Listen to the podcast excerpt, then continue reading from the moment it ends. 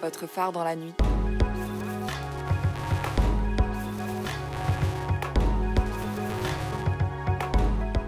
On the occasion of a meeting between several lesbian associations organized by the European Lesbian Conference, an organization which militates for the rights of lesbian people on a European scale, we met Kristina Senchenko, lesbian and feminist activist within Insight, a non governmental organization for the defense of LGBTQI+ and women's rights in Ukraine. During this meeting on June 21, 2022, Kristina received the International Prize for the Rights of LGBTQII people from the City of Paris on behalf of the President of Insight, Olena Shevchenko, who remained in Ukraine. The City of Paris wished to honor, in its own words, Insight and its legitimate struggle carried out under difficult conditions, in addition to the rejection of the LGBTQII community in the country. We wanted to learn more about the NGO Insight and more generally about the LGBTQII and feminist activism in Ukraine, before and since the declaration of war by Russia in February 2022.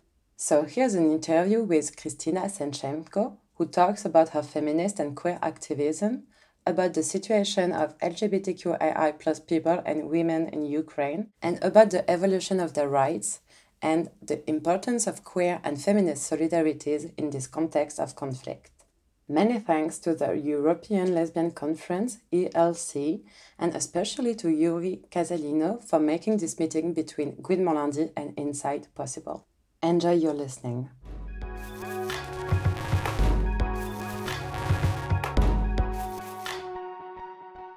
Thank you so much, Kristina, to um, have accepted this interview for Gouinement Lundi. We are very thrilled to have you and to hear from you and from uh, what's happening in Ukraine and your commitments there. So first of all, how are you? Yeah, uh, good morning, Julia. Thank you so much for inviting me. It is a big honor to be a guest on your podcast. So thank you very much. I'm doing okay. So we've got sirens during the night, and I didn't get a good night's sleep, but that's a usual thing. So, yeah, um, having my coffee, trying to wake up. So, can you introduce yourself to our listeners? Who are you? What's your name? And tell us about your commitment to the right for women and LGBTQ people in Ukraine. My name is Kristina Senchenko, and I'm 25 years old, Ukrainian. I'm feminist. I live in Lviv, and I work in uh, Women's March as a project manager. And I also work in an IT company, which was my job and used to be my only job before the invasion. So, as soon as I was introduced to the concept of feminism during my student years, I started incorporating it values to my daily activities. By nature, I am an educator, so I found it valuable to transfer this knowledge forward. And I was a director of this non formal educational youth organization. So we had access to hundreds of teenagers around the country. We traveled to many regions and we did many workshops on human rights, feminism, and non hate speech, and so on. Then my friends and I started going to prides and women marches to support the equal rights for LGBTQI plus people and women. In Ukraine, these events are not the safest ones, but they are really important to highlight the visibility of these groups. So then I realized that I need to join the corporate world mm. and I got a chance to drive this really wonderful project called Diversity and Inclusion in one of the biggest IT companies um, with my wonderful team. So after the invasion, I joined Women's March and Insight as a volunteer, and I keep uh, up with the job there right now.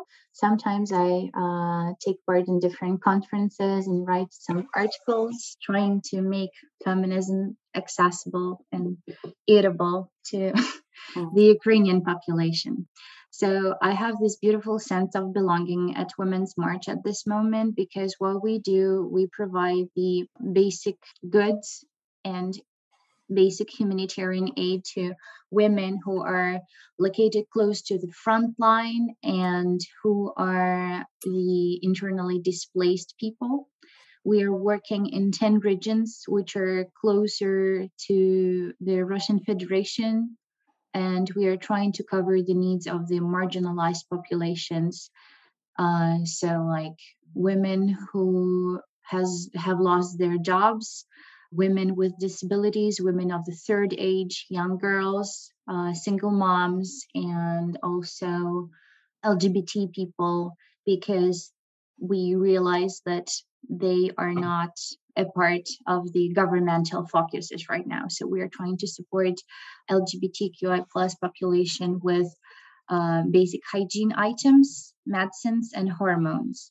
How big is your organization? Like how many people are involved to do this job?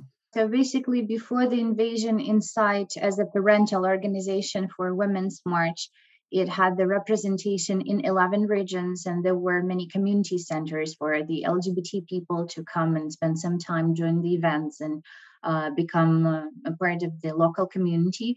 Right now, we only have a few of those left due to the uh, military actions happening in Ukraine.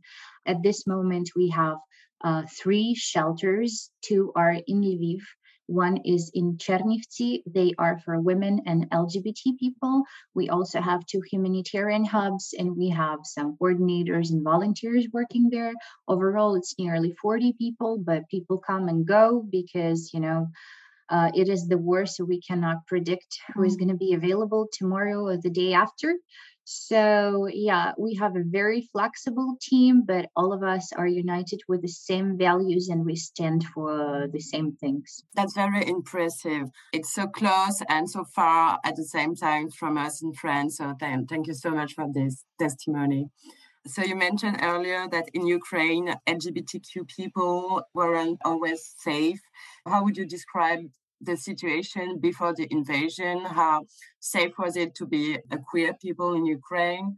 How does the Russian attack impact the situation? Mean, we know Russia is a dictatorship, very hard on LGBTQ rights and women's rights. So um, Thank you for this question. Ukraine is on its way to becoming inclusive uh, regarding LGBTQI plus community. People are overall tolerant with some exceptions, of course. There are many LGBTQI plus rights defenders organizations, uh, for example, Insight, the organization that I have mentioned earlier, and there are many allies and allies organization. The pop culture is getting there with the help of new generations of Ukrainians who are more open-minded and brave. LGBTQI plus prides are held regularly, but this year we had to travel to Warsaw to join the pride organized by Kiev Pride and Warsaw Pride for the safety reasons it is wonderful seeing thousands um, of people demonstrating their solidarity. However, the government should pay more attention to the rights of LGBTQI plus people because they're not still allowed to get married, to adopt children, to claim inheritance from their partners after their death, to be present in the intense care unit in case their partner is unconscious and respectively make any kind of decisions regarding their health some bank transactions are available only to the married couples, and you can get some perks from the bank only if you're married. And some military mobilization laws are the same. So we need support from the government regarding that it is important to remember that Ukraine has contrasting values with Russia, including human rights and LGBTQI plus rights, as you have mentioned before. And after the invasion, we saw all of the war crimes and how Russia is treating their own people, soldiers and their families, captivated Ukrainian civilians and military people. Uh, this misanthropic paradigm is something that Ukraine doesn't stand for and doesn't want to own despite the law. So LGBTQI plus people are visible. They can have any kind of profession, including the military posts. So right now, many queer people are the soldiers, uh, they're snipers, they join the Marine, they are paramedics, and they're fighting for the territorial defense and in the regular army. They gather money for ammunition, they organize shelters for the internally displaced people and uh, some people come out after seeing lgbtqi plus people within their little communities in the front and this is a powerful move because the front line is um, perceived as the epicenter of masculinity and conservative attitude to different populations. So I think that we're on our way. I'm not sure that you know, but just last month there has been this petition regarding same sex marriage. It was addressed to our president. It gathered 25,000 votes in the uh, really short period of time. And since passing the law about same sex marriage, uh, it demands changing our constitution. It is impossible to do during the war because it's prohibited to change the constitution during the war.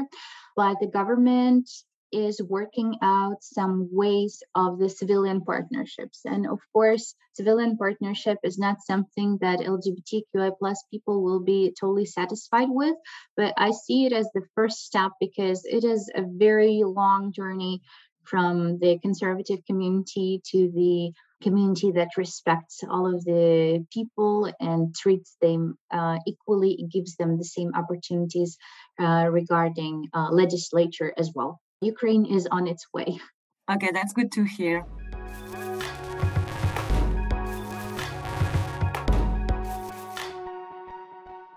So we met in Paris, where you received a prize from the city of Paris can you tell us a little bit about this prize? And furthermore, my question was really like the support from the international community. Is it there? Is it sufficient or not? Well, first of all, Paris, of course. It was my first time in the city of Paris, and it was absolutely fantastic. I didn't have many expectations, to be honest, because living the country during the war meant that if something happened, I wouldn't be there. So I was there under the pressure of all of the news and sirens, which kept going on my phone because I didn't want to disconnect from the news. But when I woke up in my first morning in Paris, I just realized that I have to leave these two days uh, like in the movies. So um, all the people whom I met in the municipality building, they were really great and supportive. And I was really delighted to meet all of the ELC members who helped Insight and Women's March to organize the evacuation during February and March. Uh, hug them and say big thank you. My speech uh, in the municipality was regarding the international support and the importance of these small scale organizations like ELC and their role in the support of women and LGBTQI plus population right now. So the humanitarian giants, as I call them, the UN, the Red Cross, and so on, they're really bureaucratic and they are trying to apply the same frameworks that they used to have in other military conflicts. So they're quite far away from the context in Ukraine. And for example, there is this beautiful situation that happened to us. So uh, Olena Shevchenko, who is the director of Insight and Women's March, and who was actually uh, awarded with the prize that I had an honor to receive and pass it to her. Uh, she requested some blankets from the big organizations, let's say, in March because the situation on the border was uh, it was super tense. There were people standing there. Most of them were women. They were standing there with their kids um, for more than 24, 48 hours. So they were trying to flee the war. Sirens, freezing temperatures. So she requested the blankets and they came in June. And this is like one of the examples of their timely humanitarian aid being delivered. So they expect us to provide help to those populations whom they consider to be most vulnerable, even though knowing the specificities of our job at Women's March and Insight. So at some point, it is way easier to decline their gentle proposal than accept it at the same time when we come across these organizations like ELC, we realize that it is possible to make effective partnerships and it, it is possible to find people who will hear our needs and who will provide something, even though the volumes might not be, you know, considerable. So we do appreciate any kind of contribution. Uh, and we do appreciate our small but really valuable friendships uh, with European and American organizations. And we're looking forward to keeping our cooperation in the nearest future First reason because the war will continue and we have no forecasts when it will end. And second one, just because they're awesome and we would really like to get in touch with those people and work on the similar projects uh, regarding women's and LGBTQI plus rights here in Ukraine and then Europe. So yeah, Paris was awesome. I saw the mm-hmm. Pantheon building and the Luxembourg Palace and the Garden, and I saw Louvre. I didn't go inside, and I saw Eiffel Tower, and it was like in the movies, and I really enjoyed this experience. And my favorite coffee place was the Shakespeare and Co. And my new friend took me there. We spent some time there just talking and watching people running on the streets. Everyone was so come and they looked like they enjoyed life and this is why i was really delighted to have these two three days just to remind myself how normal life will look like after the ukrainian victory in this war. Thank you for all this very detailed and smart and incredible responses.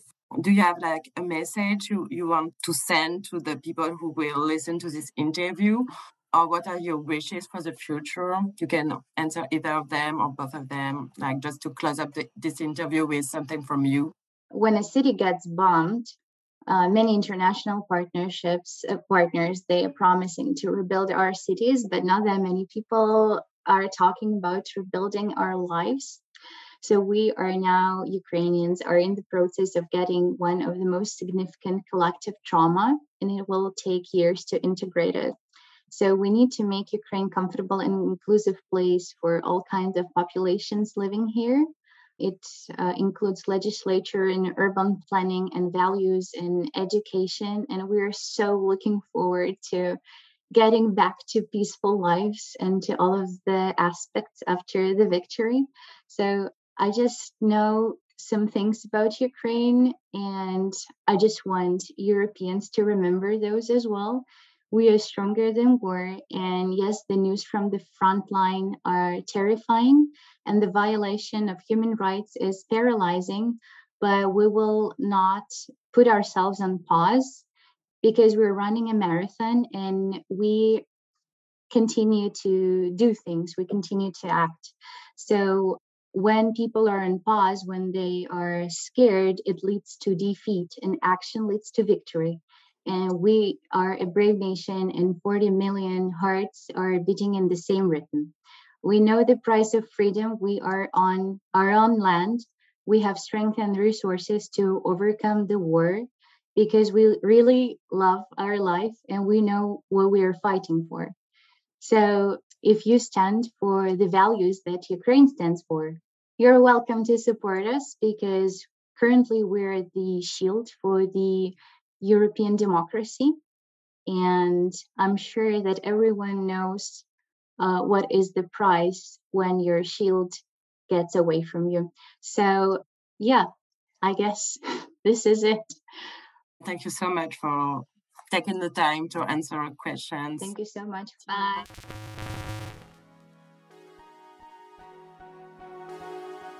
Gouinement lundi, votre phare dans la nuit.